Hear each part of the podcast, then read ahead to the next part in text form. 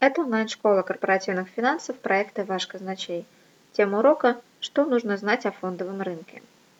Этот урок является частью курса «Макроэкономика, банковская система и финансовый рынок». Поговорим о фондовом рынке. Обсудим ключевые понятия и основные виды ценных бумаг. Приведем примеры того, как устроена торговля на московской бирже. Обсудим драйверы роста стоимости акций компании на фондовом рынке, а также дадим определение вида позиций по активам long и short. Дадим список основных понятий фондового рынка, которыми обязан обладать любой, кто хочет начать зарабатывать на фондовом рынке. Инвестиции на фондовом рынке не так просты, как многим бы хотелось, и требуют не только колоссальной ответственности и сосредоточенности, но и огромных теоретических знаний. Опытный трейдер без труда может ответить, что означает то или иное понятие фондового рынка, и скажем, что их немало.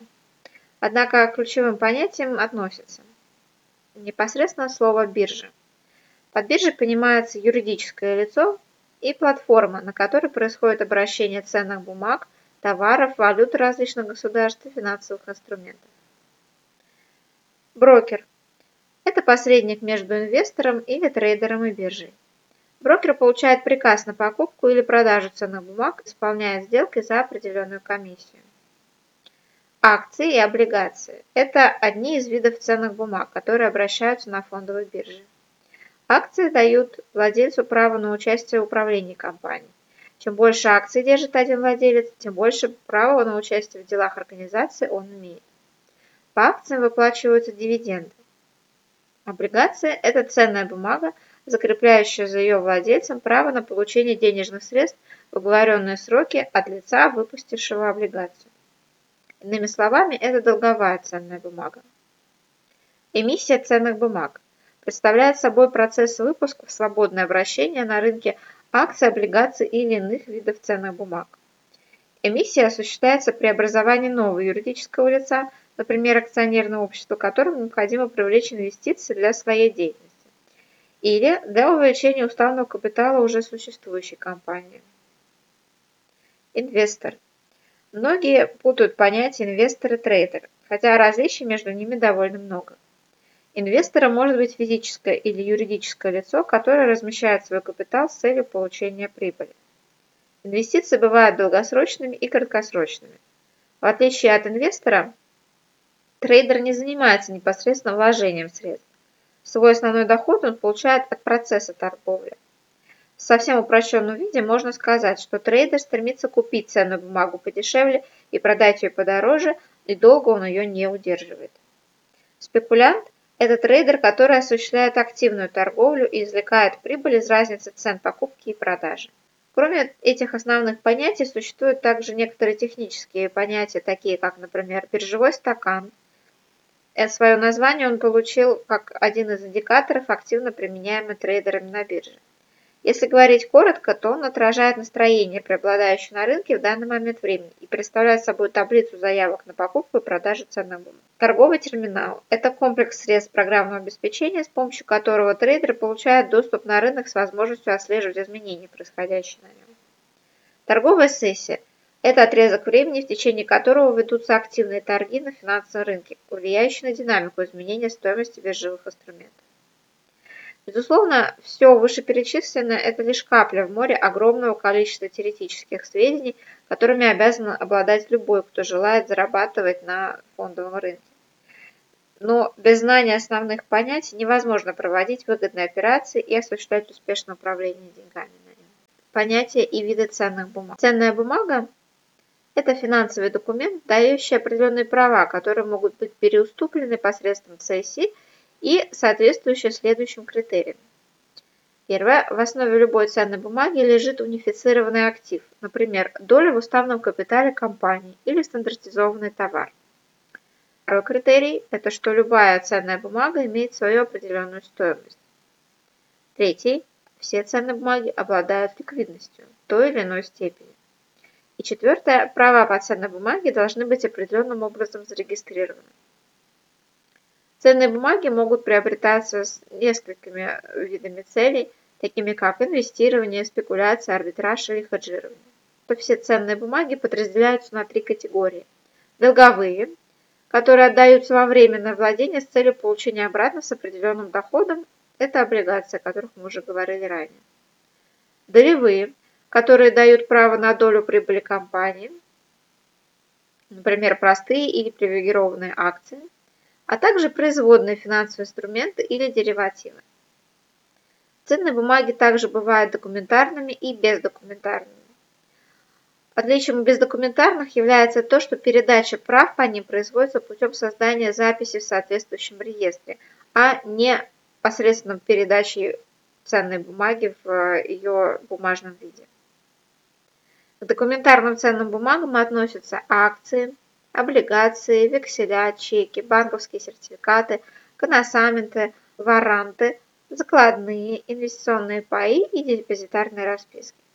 К бездокументарным ценным бумагам относятся производные и вторичные активы, фьючерсные или форвардные контракты, опционы, свопы и свопционы. Выпускать или имитировать ценные бумаги может как государство, например, Министерство финансов, так и коммерческие предприятия. Эмиссия ценных бумаг позволяет привлечь дополнительные денежные ресурсы, например, на развитие новых проектов или для пополнения оборотных средств. Ликвидность на фондовом рынке выражается в количестве совершенных сделок по данному э, конкретному виду ценной бумаги и разбросу цен на нее.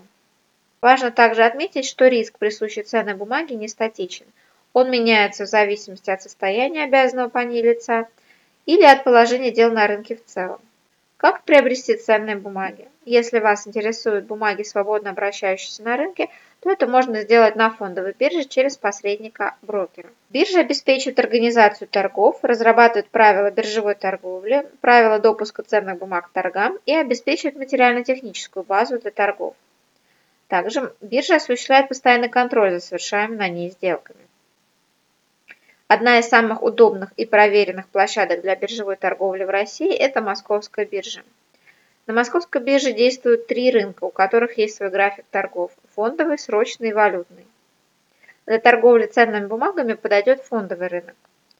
Фондовая секция позволяет покупать акции российских или зарубежных компаний. В торгах могут участвовать как российские, так и иностранные граждане. Торговля на фондовом рынке Мосбиржи возможна также в трех секторах. Основной рынок, сектор стандарт и сектор классика. На сайте Московской биржи можно посмотреть график работы всех торговых секций и результаты торгов. Сегодня Московская биржа предлагает инвесторам возможность торговли акциями э, российских и зарубежных эмитентов, паями инвестиционных фондов, ETF, еврооблигациями, валютой, золотом, серебром, а также заключение сделок репо. Чтобы частному инвестору начать торговлю на бирже, необходимо заключить э, контракт с одним из лицензированных брокеров – список которых можно посмотреть на сайте Московской биржи. Некоторые брокеры предлагают возможность заключения договора без посещения офиса, то есть по сети интернет с использованием электронного ключа доступа, который можно получить через госуслуги. Также через брокера частный инвестор может открыть и индивидуальный инвестиционный счет для того, чтобы получить инвестиционный налоговый вычет и добавить 13% годовой доходности своих инвестиций. Если клиент желает купить или продать какой-либо биржевой актив, он подает заявку своему брокеру через торговую платформу. Обычно это делается нажатием нескольких кнопок в торговом терминале, например, Quick или MetaTrade. Брокер затем проверяет, достаточно ли у клиента на счету денег для покупки или лотов для продажи. Если размер заявки удовлетворяет этим требованиям, брокер, как квалифицированный участник торгов, отправляет заявку на покупку или продажу актива в московскую биржу. Здесь уже сводятся воедино все заявки от брокеров на покупку или продажу. Если в заявке на покупку соответствует встречная заявка на продажу одного и того же актива, то есть присутствует достаточная рыночная ликвидность, заявка исполняется в рамках торговой сессии, и время ее ограничено. Торги на фондовом рынке Московской биржи проводятся по схеме Т плюс 2, то есть частичное предварительное депонирование средств и расчеты через два дня после заключения сделки. Вся информация о зарегистрированных сделках поступает в Национальный клиринговый центр, сокращенно именуемый НКЦ. Он осуществляет клиринговую деятельность, включая функции центрального контрагента на валютном, фондовом, срочном и товарных рынках Мосбиржи. НКЦ производит сверку остатков на счетах брокеров и учет текущих взаимных обязательств всех участников торгов. Таким образом, он избавляет участников торгов от необходимости оценивать риски и устанавливать лимиты друг на друга. После НКЦ направляет поручение на переводы денег и ценных бумаг между счетами брокеров и субсчетами клиентов в соответствии с текущей нето-позицией. Таким образом происходит нетинг позиций. Московская биржа образовалась в 2011 году в результате слияния двух биржевых групп ММВБ, которые существуют с 1992 года, и РТС, существующие с 1995 года. Московская биржа – это публичная компания, акции ее торгуются на этой же торговой площадке. Большинство акционеров Московской биржи не резиденты. Центральный банк и Сбербанк России владеют по 1,8 и 10% акций Московской биржи соответственно. Логотип биржи включает в себя символ бесконечности, наложенный на красный квадрат Малевича. Символ биржи, колокол и символический удар в него означают запуск нового продукта или привлечение нового эмитента. Индекс ММВБ – основной индекс Московской биржи, и расчет его начался в 1997 году. Недавно он был переименован в индекс Мосбиржи. Расчет индекса ММВБ начался со 100 пунктов. Исторический минимум значения был зафиксирован в 1998 году – 18,5 пунктов. Максимум 3 января 2017 года – 2294 пункта. Сегодня Московская биржа входит в топ-10 мировых бирж по торговле производными финансовыми инструментами. Например, на Мосбирже торгуются фьючерсы на процентной ставке Руония и Моспрайм – для хеджирования облигационных портфелей. Всего же Московская биржа предлагает 29 опционов и 62 фьючерса. Самые ликвидные из них это фьючерсы на пару доллар-рубль, на индекс РТС и на нефть марки Brent. В 2015 году Московская биржа запустила торги фьючерсом на валютную пару китайский юань-российский рубль. В свою очередь, китайские брокеры предоставляют своим клиентам доступ к торгам российскими ценными бумагами на Московской бирже. Безусловно, Московская биржа, как и любая публичная компания, заинтересована в росте капитализации, а не только ради престижа. Рост рыночной стоимости акций любой компании, конечно, дополнительных денежных потоков ей не прибавляет, прямого влияния на ее текущую деятельность не оказывает. Однако, почему же компании нужно, чтобы акции росли в цене? И что такое ценностно ориентированный менеджмент? Обсудим, какие факторы влияют на рост капитализации стоимости компании и зачем компаниям это нужно. Во-первых, уровень капитализации рассматривается агентствами при выставлении рейтингов и банками при одобрении кредитов и кредитных линий.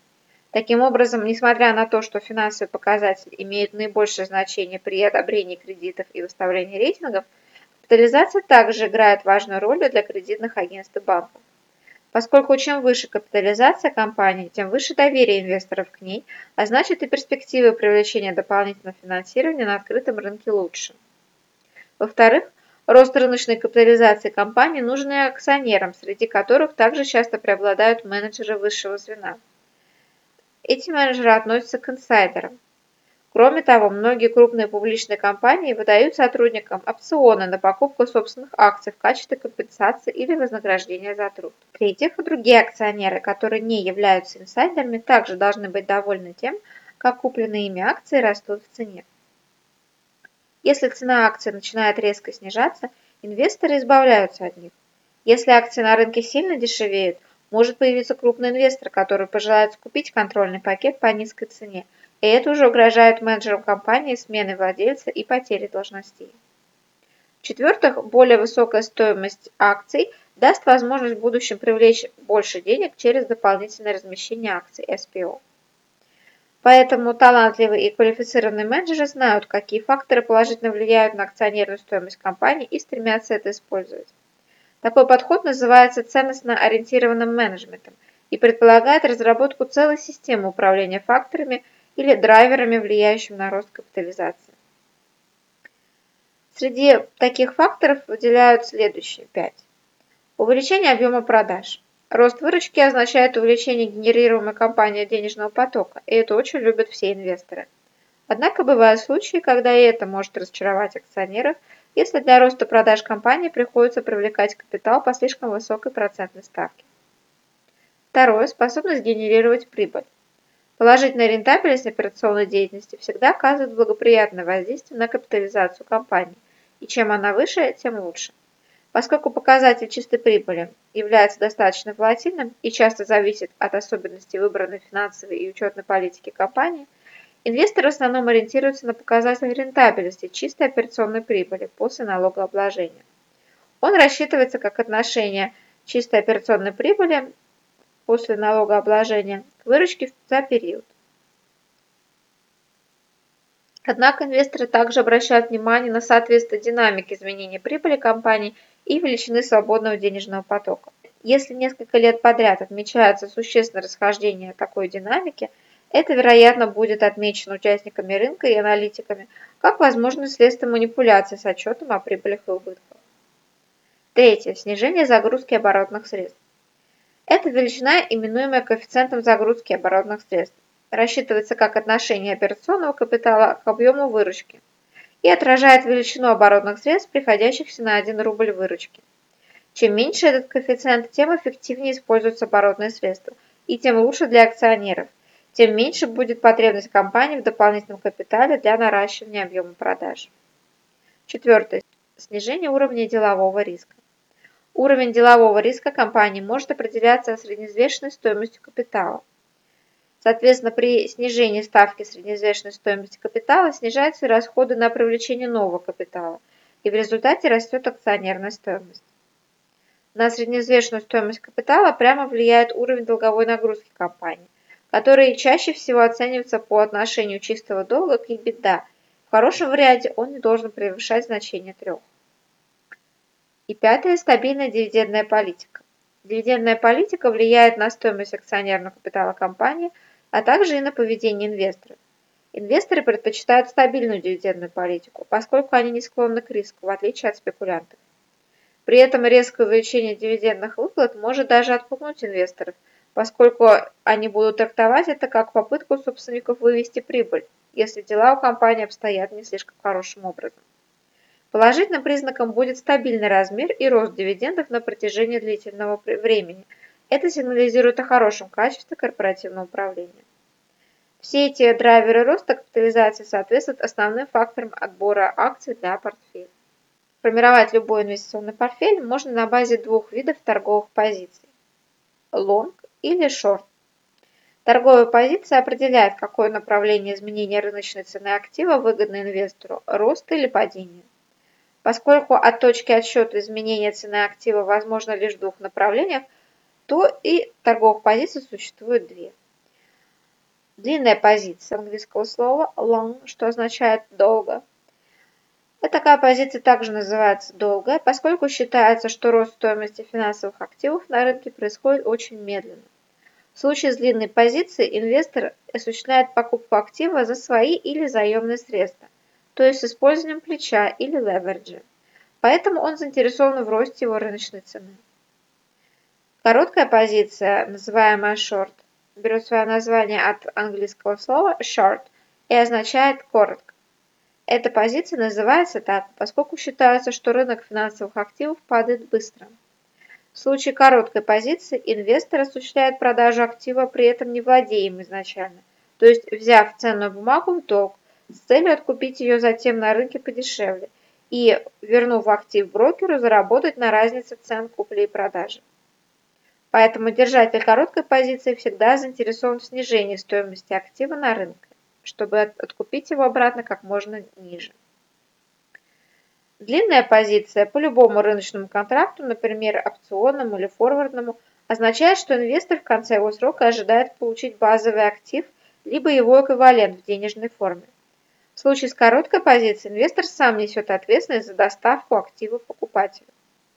Таким образом, чтобы не запутаться, например, в случае со сложными инструментами типа опциона put, дающего право на продажу актива, при определении торговой позиции необходимо отталкиваться от того, каким будет воздействие инвестора на базовый актив в случае реализации контракта. Например, инвестор, который покупает опцион put, хоть и имеет длинную позицию в опционе, все же находится в короткой позиции по отношению к базовому активу, поскольку имеет возможность продать его по фиксированной стоимости при желании реализовать опцион, если цена актива пойдет вниз. И в данном примере инвестор выигрывает при снижении цены базового актива на рынке, так как имеет возможность выручить за него больше денег, нежели в ситуации обычной продажи на рынке без опциона пут. Поэтому следует всегда помнить, что длинная сторона выигрывает от повышения цены базового актива. Как правило, открытие длинной позиции осуществляется с использованием заемных средств, которые инвестор или трейдер одалживают у своего брокера. Например, оплатив лишь 50% от стоимости актива за свой счет. Это будет называться маржей или покрытием по сделке. Чтобы минимизировать свои риски, брокер устанавливает минимальные первоначальные требования к марже по сделкам. Например, доля собственного капитала клиента должна быть не ниже 25% от стоимости всего контракта.